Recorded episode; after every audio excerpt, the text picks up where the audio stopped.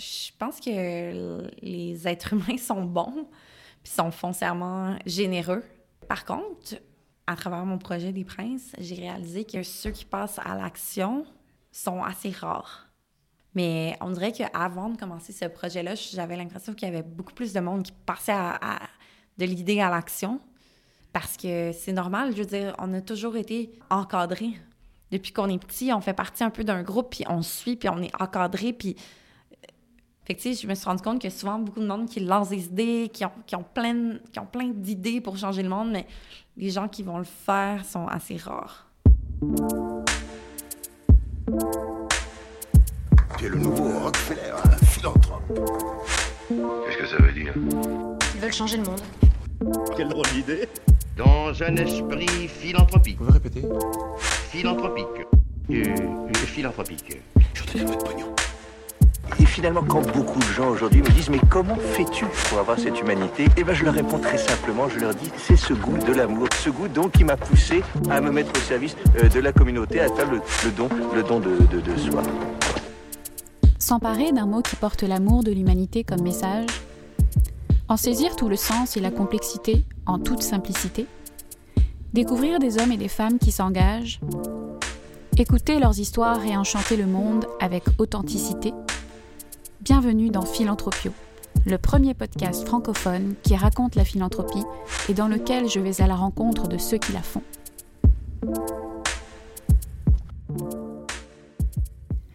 Aujourd'hui, je vous propose de découvrir un projet au carrefour du sport, du girl power et de l'action humanitaire de Montréal à Calcutta.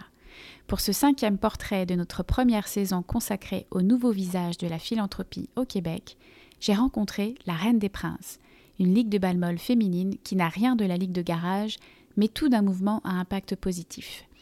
Des filles sérieuses qui ne se prennent pas au sérieux, qui se font du bien et qui font du bien, il n'en fallait pas moins pour alimenter les ondes de philanthropio.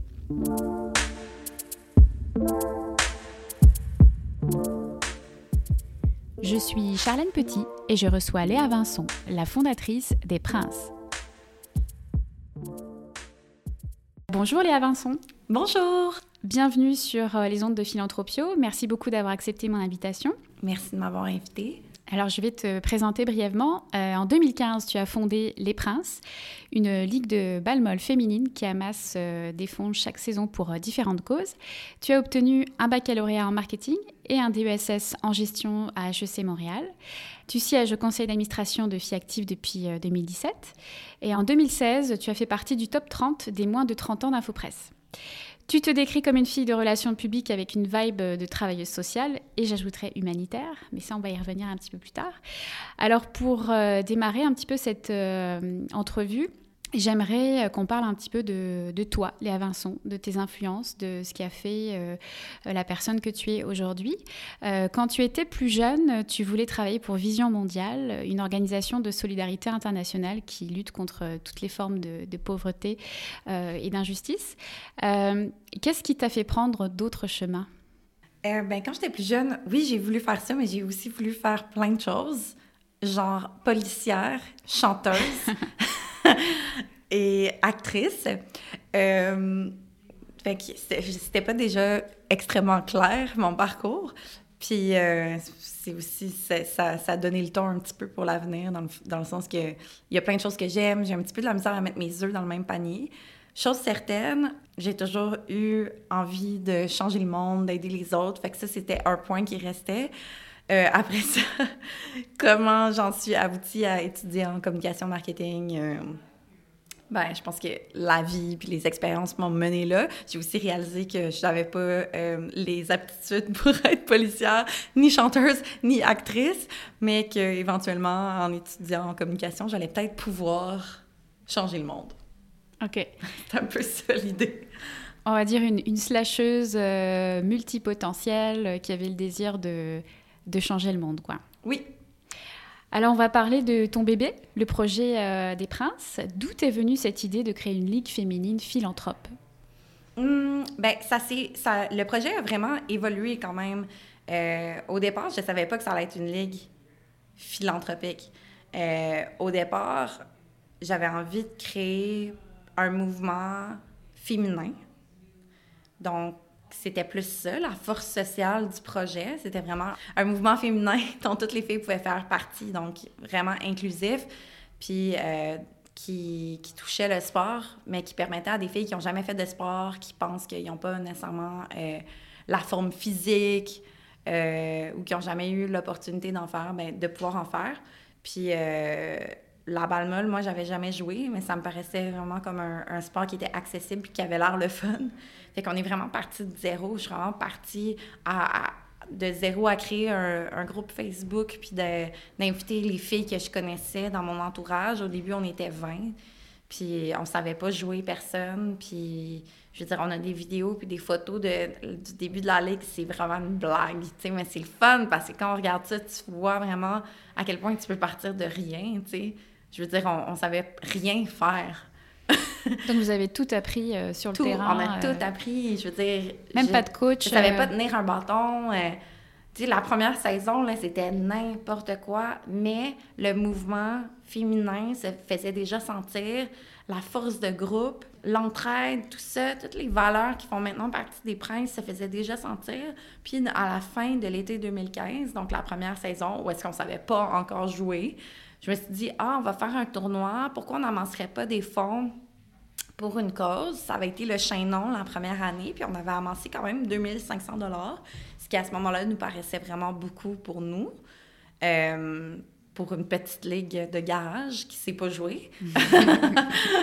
Mais fait que ça a vraiment donné le ton, puis ça a super bien été. Puis là, j'ai fait, OK, là, quand je suis arrivée pour la saison 2, j'ai fait, OK, là, je ça sera plus un, projet juste de même. Ça va être un projet sérieux, puis je vais, je vais mettre le cœur dedans, je vais mettre les efforts dedans, puis je vais le faire grossir, puis je vais lui donner une mission euh, claire par rapport à la philanthropie. OK. Fait que ça s'est fait assez euh, organiquement, en fait, ce, penchant-là. Et pourquoi avoir choisi de s'appeler les princes? Euh, c'est une question qu'on se fait souvent demander. Tu sais, c'est le fun parce que ça fait vraiment jaser les gens. Puis c'était pas mal pour ça au départ. C'est vraiment niaiseux, tu sais. Au départ, c'était vraiment comme un peu euh, une blague. Tu sais, ma meilleure amie, Maude, elle, nous appelle un peu comme ça, ses amies de filles. Elle nous appelait les princes, les princes. Ah, mon beau prince. À ce moment-là, c'était comme on, rigolait avec ça. Fait qu'on s'est dit, ah, pourquoi on n'appellerait pas ça les princes? Puis après, j'ai fait, ah, c'est le fun parce que ça fait jaser les gens. C'est pas. Euh, effectivement, où on a pris un nom masculin pour une ligue de filles. Puis c'est beau, je trouve ça le fun. Je trouve que ça fait un petit pied de nez aux princesses. Et au principe de genre aussi? Oui, c'est ça. Puis, tu sais, mais honnêtement, au départ, il n'y avait pas tant hein, toute cette idée-là là, de faire vraiment un gros pied de nez au principe de genre et tout. C'était c'était vraiment pour rigoler puis parce que je trouvais ça le fun puis c'est tout c'est assez simple c'est vraiment c'est vraiment niaiseux Alors, la Ligue est passée de 25 joueuses à 90 en 3 ans. Euh, pour la saison 2019, vous avez reçu plus de 400 candidatures euh, pour seulement 15 places. Euh, comment entre-t-on dans la Ligue des Princes? Pour entrer dans la Ligue des Princes, en fait, il faut envoyer une vidéo. Ben, au départ, c'était pas comme ça. Au départ, les filles remplissaient un formulaire. Maintenant, il faut remplir un formulaire et faire une vidéo le but de faire ça, c'est pas pour mettre les filles dans une grande vulnérabilité, mais c'est un petit peu pour ben, écrémer qui veut vraiment, qui. Tu sais, je comprends que c'est super gênant à faire, mais comme quand tu veux vraiment quelque chose, tu le fais, puis tu sors de ta zone de confort, puis tu fais une courte vidéo qui a aucunement besoin d'être professionnelle. Tu peux faire ça avec ton sel. Nous, ce qu'on veut voir, c'est vraiment le contenu, qu'est-ce qu'elle a fait à, dire, puis voir si elle est prête à, à relever le défi de faire une vidéo, puis de nous l'envoyer. Puis c'est vraiment pour ça. Puis euh, ben, c'est sûr que sinon, ben, on en recevrait 800. Mm-hmm. Puis là, on en reçoit 500, mettons. fait que ça aide un peu. Puis c'est le fun aussi, euh, de voir une fille en vrai nous expliquer euh, ses motivations pour faire partie de la ligue. Parce que, tu sais, effectivement, des ligues féminines, il y en a plusieurs à Montréal. On n'est vraiment pas révolutionnaire. On n'est pas la seule. Par contre, une ligue comme celle-ci, qui va au-delà du sport, là, ça va vraiment au-delà de la balle molle, c'est vraiment un mouvement euh, sociétal, ben faut avoir euh, des motivations qui vont au-delà de jouer à la balle. Fait que c'est pour ça que c'est important d'avoir une vidéo. Puis c'est comme ça. Puis après ça, ben on est un groupe d'environ 15 personnes dans la gestion, puis dans les capitaines. Puis on regarde les vidéos ensemble, puis euh, on essaye de choisir des filles euh, différentes euh, qui nous accrochent avec ce qu'ils ont à dire. Mais bien sûr, on aura envie de prendre tout le monde, mais c'est pas possible. Et une fois qu'on rentre dans la ligue, est-ce qu'il y a un maximum de saisons auxquelles on peut participer? Est-ce qu'il y a une rotation qui s'installe ou euh, Il n'y a pas un maximum. Une fois rentré dans la ligue, tu fais partie de la famille des princes, tu es là.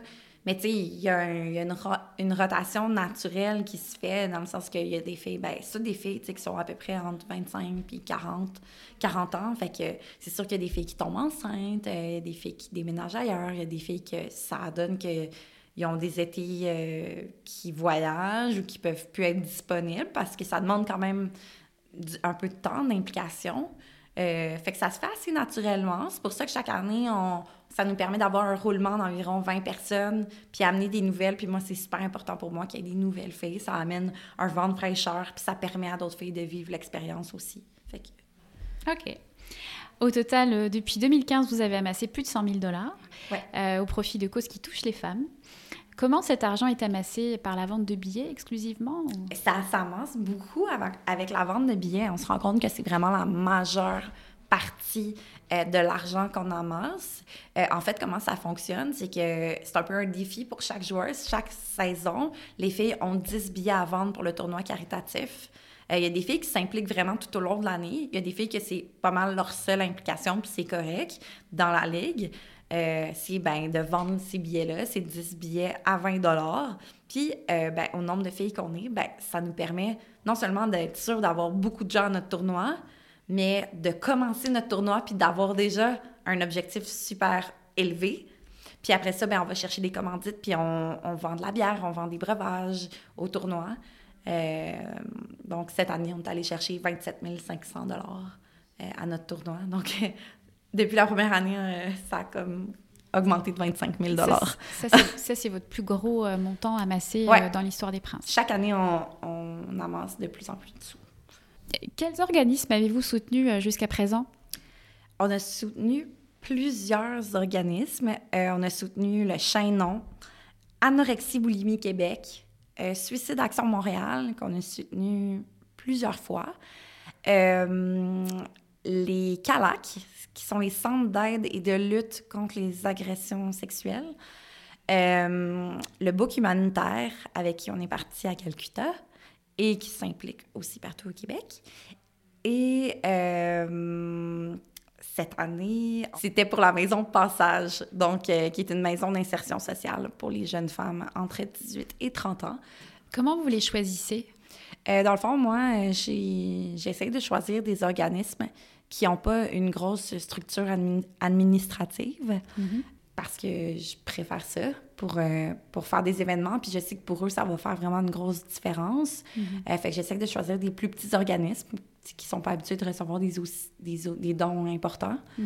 Euh, puis euh, des organismes qui agissent concrètement, puis que, que les actions qu'ils prennent, ben, on peut peut-être les aider au-delà aussi de faire un don. Tu sais, par exemple, avec la maison euh, Passage cette année, non seulement on, on leur a offert un don, mais on, un don financier, mais on, est, on, a aussi visité la maison et on a amené plein de dons matériels, vêtements, produits d'hygiène, des cadeaux, plein de choses. Fait qu'on voulait, on voulait s'impliquer à plusieurs niveaux. Puis au cours de l'année, on veut faire des activités avec elle aussi. Fait qu'on veut faire vraiment une implication qui, qui va au-delà de juste donner des sous. Euh, puis c'est pas tous les organismes qui permettent de faire ça puis qui sont contents de recevoir ça.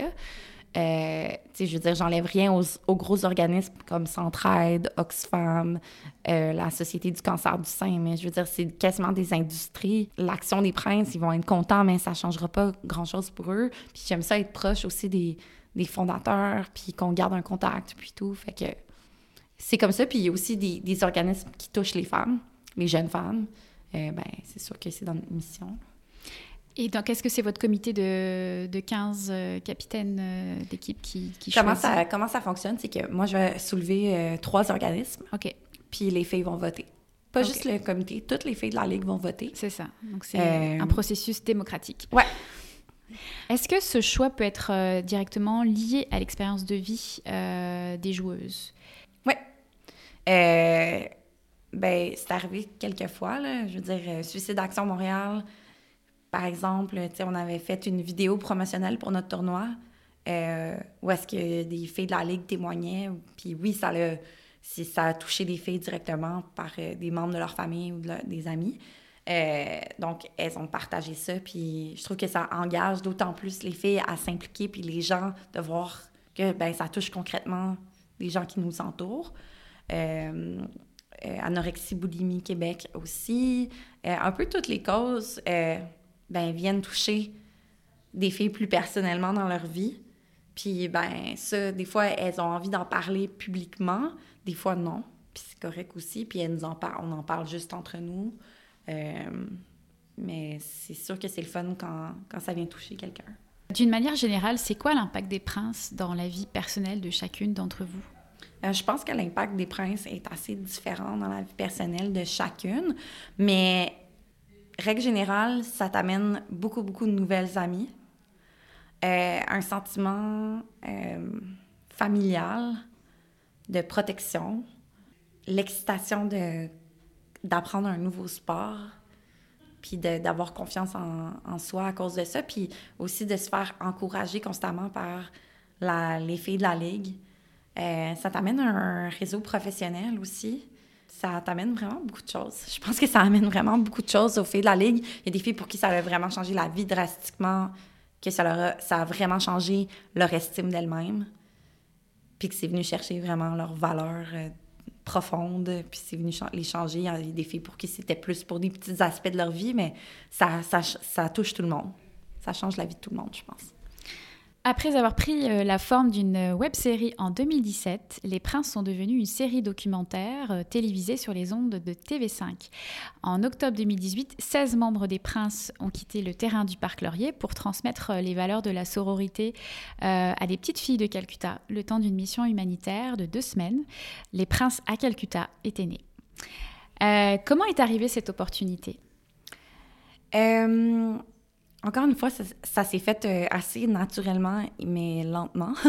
Moi, j'avais vu euh, Rachel Lapierre, qui est la fondatrice du Book Humanitaire, qui est l'organisme euh, avec qui on est parti à Calcutta. Rachel s'implique partout au Québec avec le Book Humanitaire, mais organise aussi des missions au Sénégal, puis à Calcutta. Plusieurs missions par année. C'est une femme extrêmement engagée.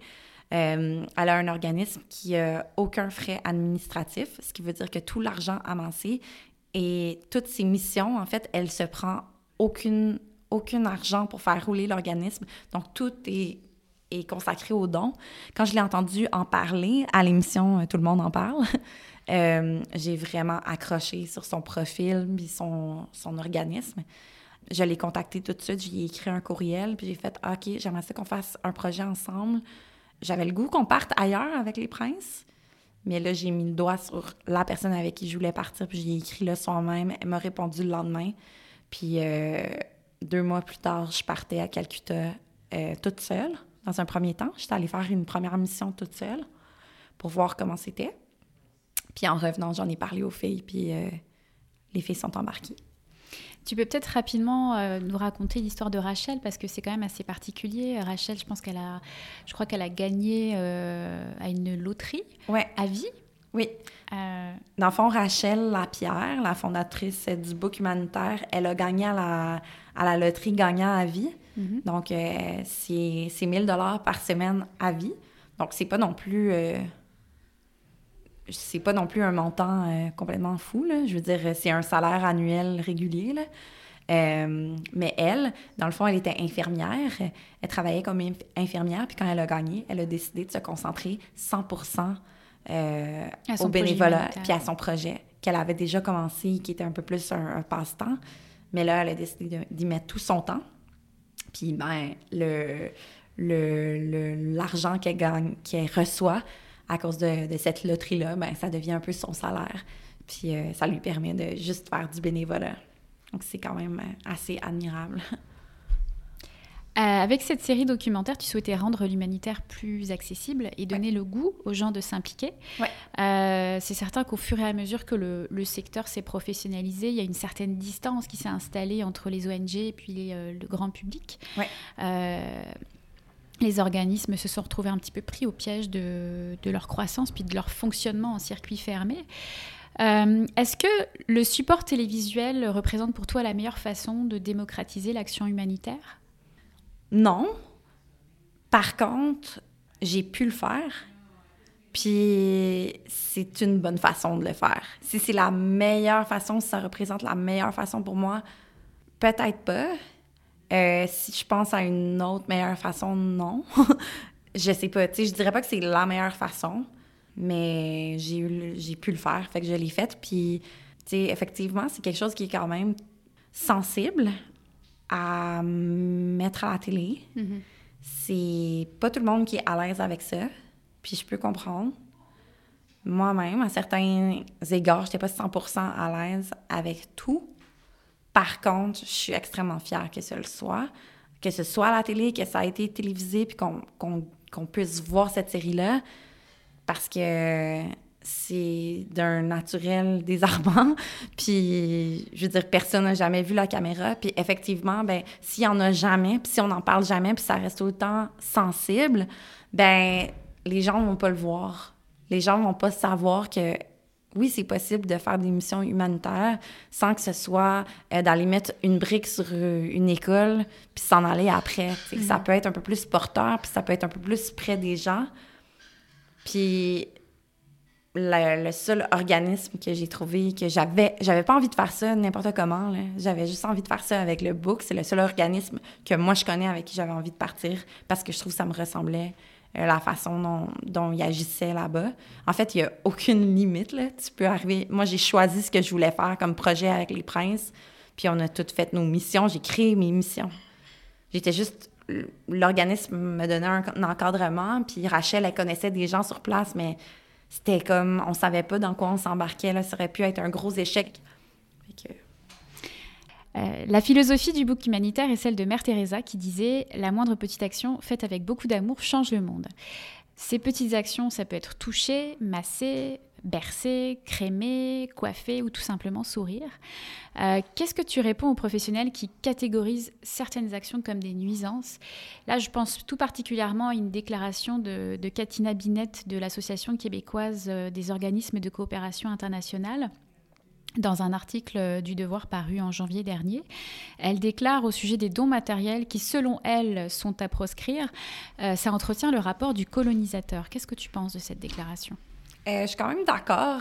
Euh, on, en a quand même eu l'expérience, c'est ça que je trouve cool aussi dans la série, c'est que on montre les bons coups, mais on montre, on montre les, les moins bons coups aussi. Puis effectivement, il y a un des épisodes où est-ce qu'on va dans un, dans un bidonville, mais vraiment, vraiment pauvre. Puis euh, on amène plein de dons matériels, puis ça s'est super mal passé. C'était vraiment pas... C'était vraiment pas... C'était pas approprié, puis on le montre, tu puis c'est correct, tu. Puis effectivement, c'est bien d'amener des dons matériels qui ont une utilité à long terme. Parce que faut pas juste amener des choses, les laisser là, tu de donner des choses qui vont devenir un outil pour eux pour poursuivre quelque chose.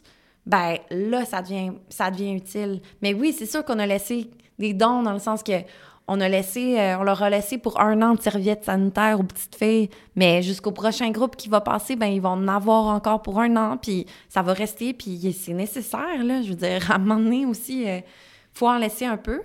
Euh, mais, tu sais, des dons matériels qui, à long terme, vont être super utiles, ben c'est tout le matériel de baseball, par exemple, que eux, ben, vont pouvoir poursuivre le sport puis continuer leur ligue si elles peuvent, si elles veulent. Euh, mais je suis quand même d'accord avec, avec ça, mais il faut pas non plus être trop drastique là-dessus. Là. Trop rigide. non, trop rigide, exactement.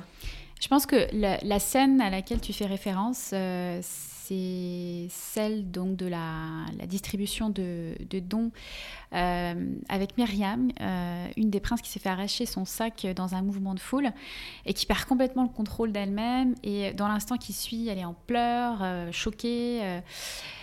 Au fond, partir en mission humanitaire, est-ce que c'est pas un peu partir à la découverte de soi-même au milieu du chaos? 100% je veux dire, ça fait aussi partie de ça. Je vais pas mentir, je- on, fait, on a fait ça aussi pour nous, pour vivre une expérience. C'est pas vrai que c'est 100% seulement pour les autres. Je veux dire, non, puis c'est correct aussi de le dire, tu sais. Puis nous, ben, ça nous a transformés comme humains. Euh, puis après ça, ben, cette transformation-là, ben, ça te pousse, rendu à Montréal, à continuer des changements. Donc, en soi, c'est positif. Puis c'est correct de l'affirmer parce que c'est la vérité. Mais oui, effectivement, euh, tu sais, c'est- c'est- pour soi-même, mais je pense que ça peut donner aussi des outils aux autres là-bas, j'espère. Euh, mais oui. Comment la population locale a vécu votre présence Je pense particulièrement aux parents et éventuels frères euh, des petites filles que vous avez prises sous votre aile? Ils nous adoraient. Euh, les, les familles, ils nous disaient, à la fin, là, la dernière journée, euh, les femmes, dans le fond, toutes les mères puis les sœurs des jeunes filles avec qui on jouait à la balle, se sont réunies. Tu sais, ils n'ont rien, ils n'ont pas d'argent, rien. Euh, elles nous ont fait des cadeaux, elles nous ont fait des, chouchous pour les cheveux, pour toutes les filles, des bracelets et euh, un repas pour partager avec nous. Puis elles nous attendaient au parc. Puis elles nous ont dit merci, elles nous ont pris les mains, elles nous ont dit merci, merci d'avoir fait ça. Vraiment, ça les, ça les a touchés. Ils ont trouvé ça vraiment cool. Euh, puis ben, les frères puis les garçons qui pouvaient pas participer, ils étaient quand même là. Puis eux, ça leur a fait un deux semaines super cool, là, comme un spectacle là, à regarder. Mais tu sais, c'était vraiment, c'était pas comme juste nous, on arrive, on donne, on est comme les colonisatrices, justement. C'était vraiment un partage, tu sais, on arrivait là, on discutait avec les mères. Euh, elle, elle, elle nous montrait des choses aussi, puis juste ça, juste l'image à la fin, elles nous ont fait un repas, tu sais, pour nous montrer, regardez, nous aussi, tu sais, on peut vous donner quelque chose. Puis c'était comme leur façon de dire, ben, on fait un échange, puis c'était super beau. C'était, c'est vraiment, tu sais, l'humanitaire, c'est pas juste j'arrive, je donne, c'est un échange humain entre humains, tu sais. Euh, Qu'est-ce que tu penses euh, du phénomène du volontourisme qui consiste à offrir ses services à des populations défavorisées, euh, mais au cours d'un séjour touristique? Hmm, ben, c'est quand même, je trouve ça un petit peu malaisant. Euh, je, sais pas. Tu sais, en même temps, je pense que les gens qui font ça, c'est bien intentionné, tu sais. Les gens qui partent faire ça, c'est vraiment bien intentionné. Puis dans une dans un certain sens, c'est un peu qu'est-ce qu'on a fait, tu sais. C'était pas un voyage touristique, cependant, c'était vraiment une mission à 100% Euh, On n'a fait aucun tourisme. Mais, tu sais, on reste des touristes qui font de l'action humanitaire. Je veux dire, ça reste similaire, là. Par contre, il n'y a aucune agence de voyage qui s'est fait de l'argent sur ça, qui se fait un petit peu de l'argent sur ce projet-là. C'est- plus là mon malaise. C'est pas nécessairement pour les gens qui décident de partir, parce que eux, dans le fond, tu sais, c'est leur façon de- de- d'aller faire du bien, puis tout ça. Puis peut-être qu'ils connaissent pas des organismes comme le Book humanitaire qui sont vraiment 100 mission, tu sais. Mais je pense que c'est peut-être les entreprises derrière ça. C'est sûr que ben, leurs seuls intérêts sont financiers, là. Parce qu'effectivement, je veux dire, ils, peuvent vendre des voyages comme ça super cher. Ils vendent une expérience humanitaire puis ils font de l'argent sur ça au lieu de d'encourager les gens à amener des sous pour euh, peut-être euh, acheter un camion de rue, des poubelles, construire une toilette pour les jeunes filles dans une école, des trucs vraiment utiles, tu sais. Fait que euh, c'est là mon malaise.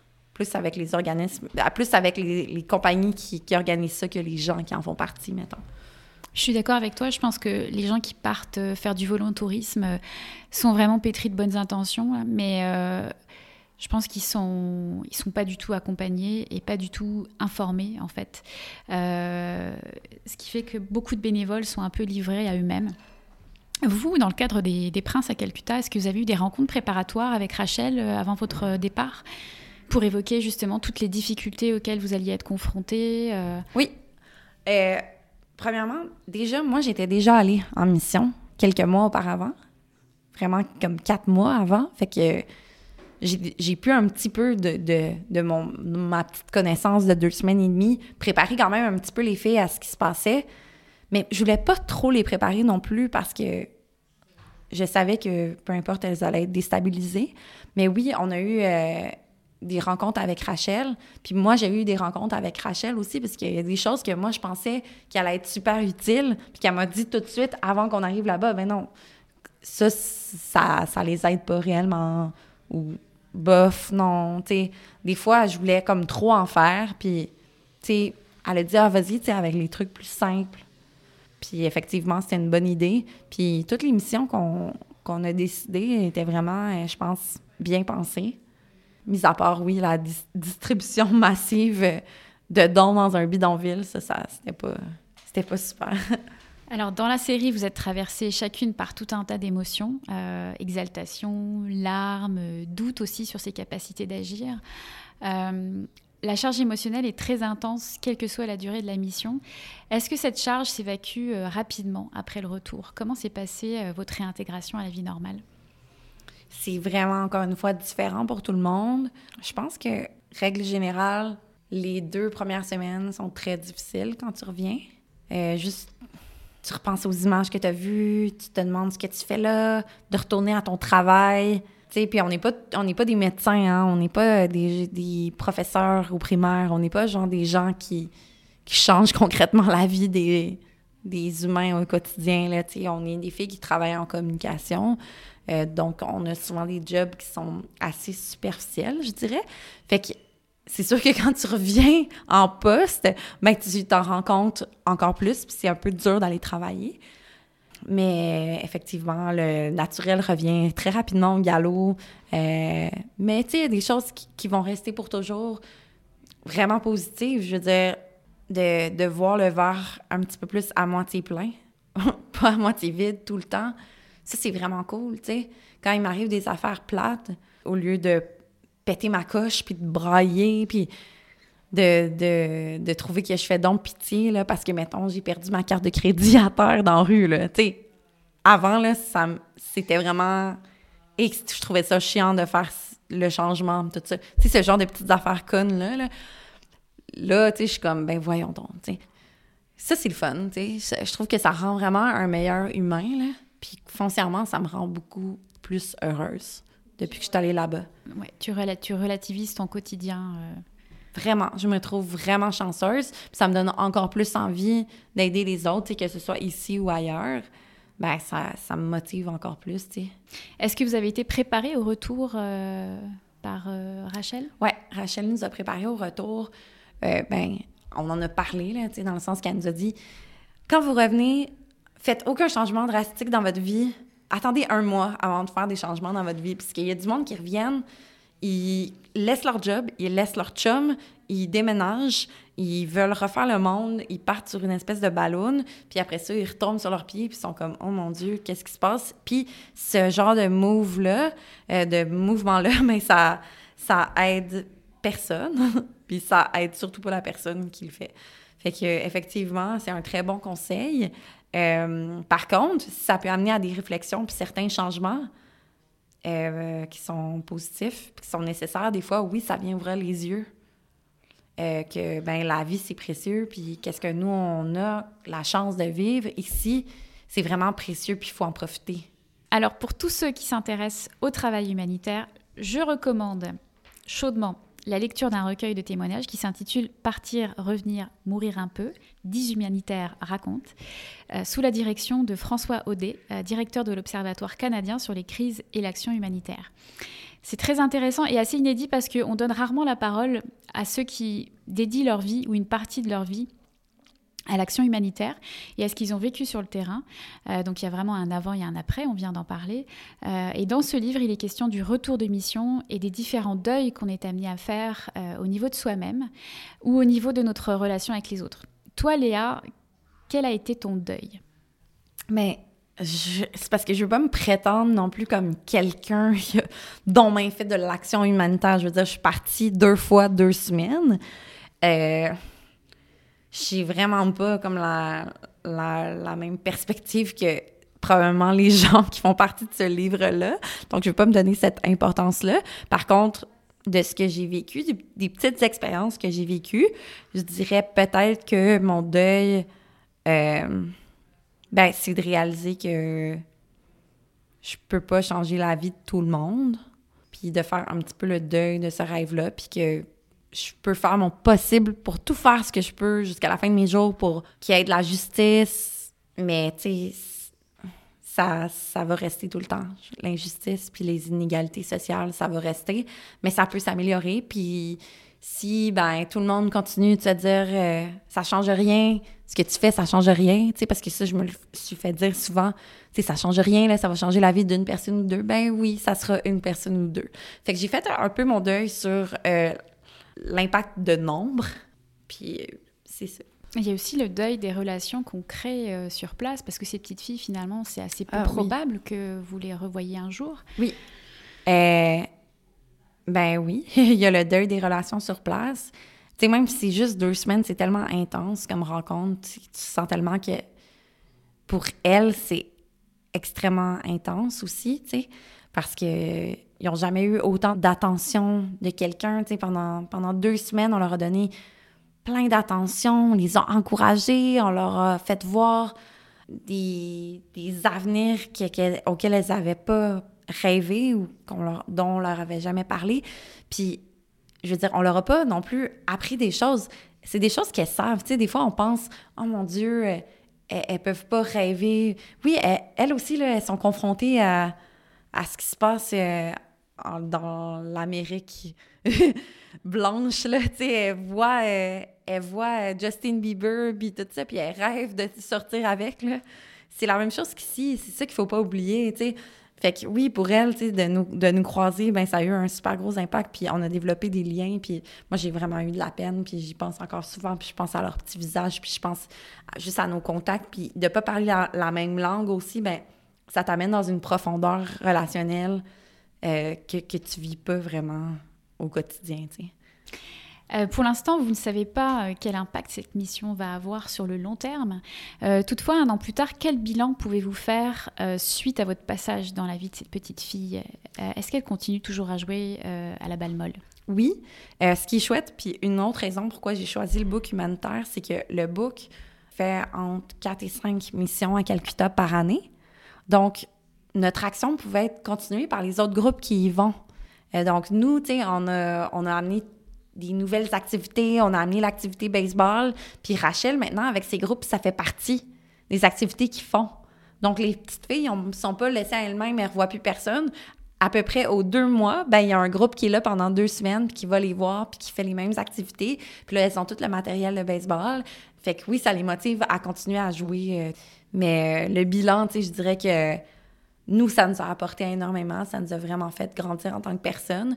La série documentaire a motivé énormément de gens à eux aussi s'impliquer, pas juste en mission humanitaire ailleurs, mais ici. Euh, puis de voir que ben, c'est possible, c'est accessible. Euh, puis qu'on a envie de repartir, puis ça nous donne envie de faire d'autres projets aussi. Alors justement, est-ce qu'une saison 2 est en préparation? Dans quel pays imagines-tu votre prochaine mission? Euh, j'ai pas une saison 2 en préparation. Une saison, une possible saison 2, oui, ça se peut, très bien. Euh, j'aimerais ça retourner à Calcutta, en fait. J'aimerais ça aller continuer ce qu'on a fait. Suite à mes apprentissages des premières missions, en y retournant, j'aimerais ça qu'on fasse ça un petit peu différemment, dans le sens qu'on prenne contact avec des filles de notre âge pour, elles, leur donner les outils pour se partir un groupe, pas nécessairement comme les princes de sport, mais qui ressemblent, puis qu'elles, elles, leur donner les outils, puis un peu le cadre pour qu'elles se créent un mouvement. Euh, donc, ça serait comme une différente mission. Puis bien sûr, on irait voir euh, nos jeunes filles, puis on ferait ça, mais on aurait comme eu un autre, une autre mission aussi. euh. Une mission euh, d'empouvoirment, comme on dit en bon français. Oui, exactement, puis qui pourra rester, tu sais, puis qui va donner vraiment, tu sais, si un groupe de filles comme ça se réunit, puis qu'on leur donne les outils, puis qu'on reste en contact avec elles, tu sais, elles ont quand même euh, les médias sociaux, on peut parler, on peut s'envoyer des courriels, puis continuer à les aider. Ben elles, elles vont pouvoir aider d'autres jeunes filles, puis je pense que là, ça va devenir vraiment utile, tu sais. Je vais revenir un petit peu en arrière parce que on n'en a pas vraiment parlé euh, sur le, le caractère des missions que vous avez effectuées sur place. Il y avait évidemment l'apprentissage euh, de la balle molle. Ouais. Euh, il y avait aussi euh, des cliniques de rue, Ouais. distribution donc de, de dons, distribution aussi d'un petit tract sur les menstruations. Ouais. qui a été fait par une des membres des Princes. Euh, Est-ce que tu peux euh, nous, nous expliquer un petit peu euh, la nature des missions Ouais. Eh ben dans le fond, euh, on avait la mission baseball. La mission menstruation, c'était mon autre mission chouchou, euh, dans le sens que je sais que les jeunes filles là-bas, ben les menstruations, c'est tabou. Elles vont pas à l'école quand elles sont menstruées, elles font rien en fait. Elles ont aucune protection aussi, donc c'est sûr que tu sors pas vraiment de chez toi. Il n'y a pas de service sanitaire, elles ont pas l'argent pour ça. Donc ça devient vraiment euh, handicapant là. Euh, fait que j'avais vraiment envie que, du moins, nos petites filles avec qui on passait deux semaines, ben, on leur en parle, puis qu'on leur, euh, leur fournisse des serviettes sanitaires pour qu'elles soient correctes pendant un bout de temps jusqu'à temps que l'autre groupe y aille. Puis, ben, la BD, c'était une façon, d'être respectueuse aussi par rapport à leurs tabous à elles, qui sont pas vraiment tabous pour nous. Mais la BD, ben, ça leur permettait juste de leur donner un petit visuel un peu ludique qui leur expliquait comment mettre une serviette sanitaire sans qu'on qu'on ait à rentrer dans les détails. Puis il y en a que leur, leur mère était là, fait que ça les gênait. Donc, elles étaient vraiment contentes de recevoir ça. Puis il y a des filles qui sont venues nous poser des petites questions euh, plus en privé. Puis c'était vraiment, vraiment cute. Euh, puis euh, on avait la mission beauté aussi. Ça peut paraître super superficiel, mais en même temps, euh, les femmes en Inde, elles sont hyper coquettes, la plupart, je, généralise, là, mais les femmes en général sont très, très coquettes. c'est des, les femmes sont très, les Indiennes sont très belles, elles ont des cheveux euh, incroyables, elles se maquillent, même si elles sont dans la rue, elles sont, elles sont des bijoux, elles sont toujours bien mises. Je veux dire, euh, c'était vraiment mieux arrangé que nous. Puis je sais que c'est des choses qu'ils aiment, comme toutes les femmes. Tu sais, c'est pas parce que t'as pas de moyens financiers que t'aimes pas les mêmes choses que les autres. Je veux dire, moi, j'aime ça, les crèmes. J'aime ça me faire faire euh, des petits soins. Euh, elle aussi.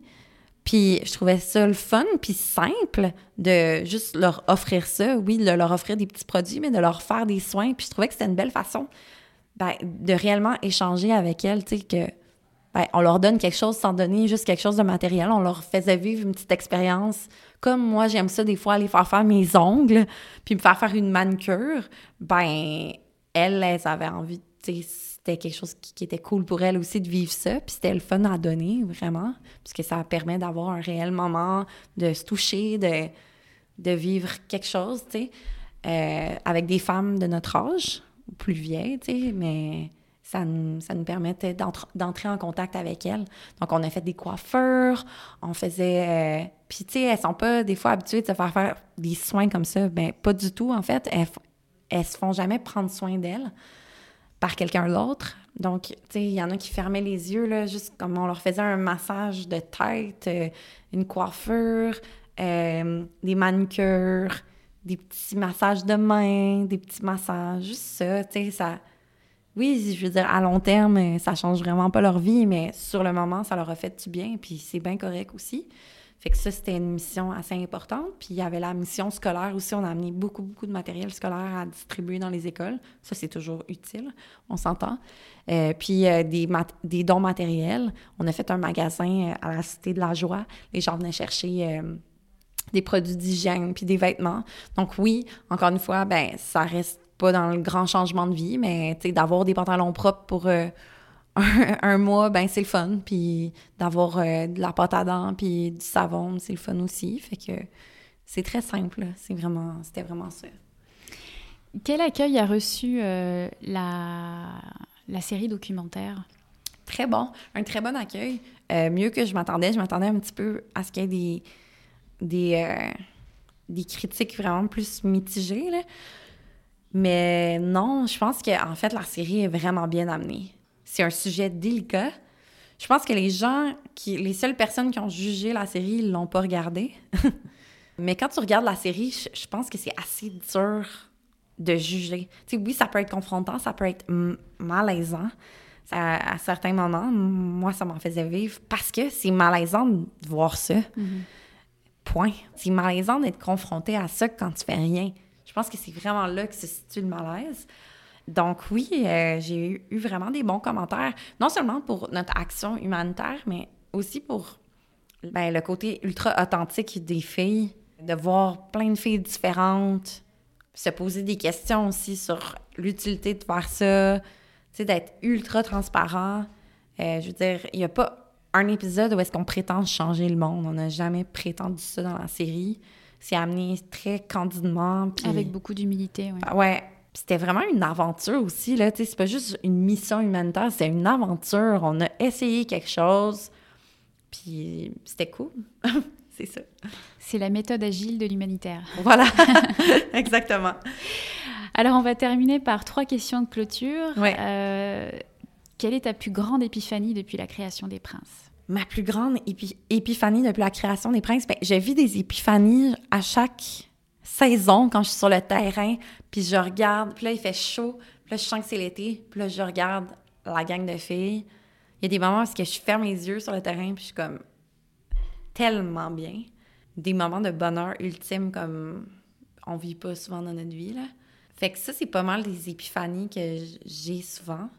Peut-être mon épiphanie, quand je regarde les princes, ben, c'est de voir comment c'est devenu un vrai mouvement solide avec autant de filles. Mais tu sais, je vais pas, je vais pas me mentir, je veux dire, tout ça, c'est positif, mais c'est difficile aussi. Des fois, il y a de la rivalité, des fois, entre des filles. euh, Il y, a des- il y a eu des accrochages, il y a des choses, tu sais, mais on, on- comme une famille, ben, on passe par-dessus, puis il y a vraiment quelque chose, il y a vraiment un, un mouvement d'entraide, puis ça, c'est c'est rendu solide. Fait que euh, je dirais que c'est pas mal mon épiphanie. Deuxième question. Quel avenir souhaites-tu aux princes? Euh, je souhaite au prince de, de s'adapter euh, au projet, tu sais, à, comment le projet évolue. Euh, chaque année, moi, j'essaie de changer plein de choses. Je change les équipes, je change plein de choses parce que j'ai envie, quand, j'ai pas envie qu'on s'assoie sur un projet. J'ai envie que le projet continue à vivre naturellement selon les... qui ressemble aux filles qui en font partie, qui ressemble à où est-ce que moi, je suis rendue aussi. Euh, parce que veux, veux pas, c'est moi qui s'implique le plus dans le projet. C'est mon projet, c'est mon bébé, puis je donne quand même le ton, même si je délègue beaucoup plus qu'avant, vu que c'est rendu très gros et je travaille aussi dans la vie. Euh, ben, c'est. J'ai le goût que ça évolue assez naturellement. Euh, je- j'ai jamais poussé pour qu'il y ait des projets qui se développent. Les opportunités sont venues, je les ai prises. J'en ai vu que j'ai un petit peu plus poussé, mais j'ai envie que ça continue à être organique puis le fun. Ok. Dernière question. Euh, le sociologue Edgar Morin a déclaré un jour Notre identité humaine est une chose qui n'est nulle part enseignée, sur laquelle nous sommes livrés à l'aveuglement le plus total. Nous ne savons pas ce que c'est que l'être humain, en dépit des innombrables connaissances qui se sont multipliées. Alors, à la lumière de ton expérience, quels enseignements as-tu tirés sur l'être humain? Ben, que je pense que les êtres humains sont bons, puis sont foncièrement euh, généreux. Euh, par contre, à travers mon projet des princes, j'ai réalisé que, que ceux qui passent à l'action sont assez rares. C'est correct aussi, ce qui fait qu'il y a des leaders dans la vie, puis qu'il y a des gens qui vont aider, puis qui vont juste donner leur cœur, puis c'est bien correct. Mais on dirait qu'avant de commencer ce projet-là, j'avais l'impression qu'il y avait beaucoup plus de monde qui passait de l'idée à l'action. Parce que c'est normal, je veux dire, on a toujours été, ben, nous, dans, notre, dans le mode de vie qu'on connaît euh, québécois et Occidental occidental, point, là, ben, on est tout le temps encadré. Depuis qu'on est petit, on fait partie un peu d'un groupe, puis on suit, puis on est encadré, puis... Donc, c'est sûr que de passer à l'action, ben, des fois, ça, ça paraît euh, un peu impossible, puis vraiment beaucoup de travail pour beaucoup de monde. Fait que, tu sais, je me suis rendu compte que souvent, beaucoup de monde qui lancent des idées, qui ont, qui ont plein, qui ont plein d'idées pour changer le monde, mais les gens qui vont le faire sont assez rares. Euh, merci beaucoup Léa. Pour ceux qui nous écoutent, la série documentaire des princes à Calcutta est disponible actuellement sur Ici Tout TV. Euh, Jusqu'à quand Euh, Indéfiniment pour l'instant. Indéfiniment. Parfait. Est-ce que tu voudrais nous communiquer une autre actualité? Quand est-ce que la- le recrutement va se faire pour la prochaine saison? Le recrutement se fait tout le temps au printemps, donc en mars. On a reçu déjà, à cause de la série, on a reçu 612 inscriptions pour 2020 déjà, mais on va quand même les annoncer. Euh, par contre, ça va se faire pro- probablement en, inscription éclair cette année. Donc, on va laisser un 24 heures pour les inscriptions parce que je veux pas non plus euh, donner des faux espoirs. C'est pas qu'on veut être un club euh, élitiste.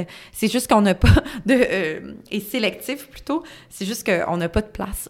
Euh, Il n'y a pas beaucoup de place, puis on, on, on peut pas faire d'autres équipes parce qu'on a, on a déjà atteint le, le nombre maximal d'équipes dans une ligue euh, qu'on a le droit à Montréal, selon les règlements de la ville. Donc, Qui euh, est le nombre maximal qui est? de six équipes. Six équipes. Ouais. Euh, ben, pour nous, c'est ça, tu sais, ça va toujours avec l'ancienneté aussi. Euh, mais nous, on a atteint notre, notre nombre maximal, fait que ça va être pas mal au printemps. Puis ensuite, euh, ben, on va avoir probablement une autre mission humanitaire euh, à l'automne 2020. C'est en discussion, donc euh, à suivre. Si ça va être à la télé, je sais pas. Euh, donc, euh, à voir. À suivre sur la page Facebook des Princes. Oui. Et le compte Instagram. Oui, qui est Prince Montréal. Merci beaucoup Léa. Merci à toi. Merci beaucoup d'avoir écouté Philanthropio. Vous avez aimé l'émission? Dites-le moi avec 5 étoiles et des commentaires sur l'application Apple Podcast. Vous pouvez retrouver également tous les épisodes sur philanthropio.com. Si vous souhaitez réagir, écrivez-moi à charlène at philanthropio.com. À bientôt pour dérouler le fil de nouveaux récits.